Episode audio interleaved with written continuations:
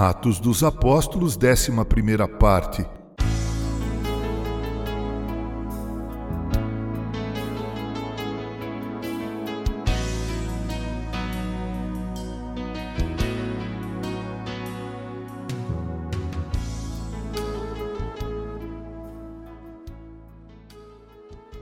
Vamos nos deter no capítulo 5 do livro de Atos dos Apóstolos, no qual encontramos o episódio envolvendo o casal Ananias e Safira, mais um testemunho e depoimento de Lucas a respeito da igreja primitiva em Jerusalém, o aprisionamento e libertação milagrosa dos apóstolos e o aparecimento da figura do mestre da lei, Gamaliel.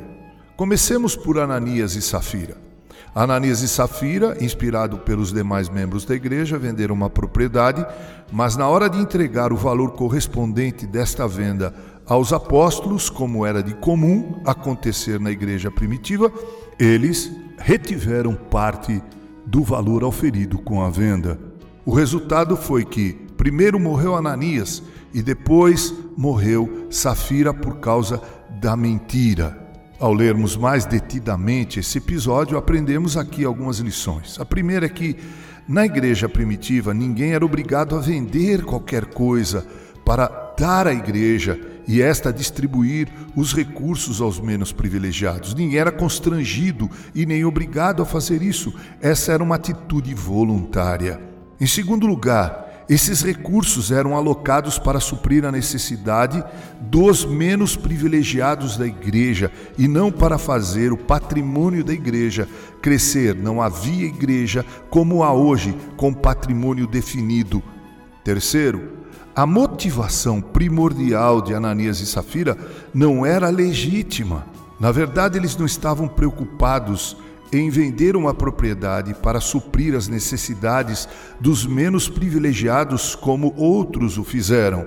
Que isso nos sirva de lição, amados irmãos. Hoje na igreja ninguém é obrigado nem constrangido a colaborar com dízimo, com ofertas, em absoluto. Esta deve ser uma atitude voluntária, solidária e que demonstra preocupação com os menos privilegiados e com o avanço do cristianismo através da Igreja de Cristo. Em segundo lugar, os recursos auferidos através de dízimos e ofertas e contribuições e compromissos, todos esses recursos devem ser alocados para o engrandecimento do reino de Deus, para a obra missionária evangelística local, para investimento na obra missionária longe da nossa realidade cultural. Esses recursos devem também ser alocados para suprir a necessidade dos menos privilegiados. Devemos analisar as nossas motivações, porque nos envolvemos com a obra de Deus. No caso de Ananias, eles fizeram para aparecer, mas nós devemos aparecer para fazer, preocupados única e exclusivamente com o engrandecimento do reino de Deus. Mas queremos finalizar essas considerações sobre esse trágico episódio de Ananias e Safira, lembrando vocês que Deus está atento, Deus nos conhece de dentro para fora.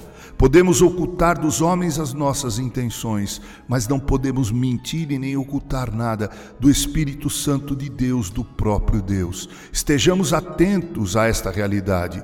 O proverbista muito bem disse: os olhos do Senhor estão em todo lugar, contemplando os maus e os bons. Que o mau exemplo de Ananias e Safira seja um alerta para mim e para você. Que as nossas motivações sejam o engrandecimento do reino de Deus única e exclusivamente, e que tudo o que tivermos e fizermos seja para a sua honra e para a sua glória. Com carinho, Reverendo Mauro Sérgio Aiello.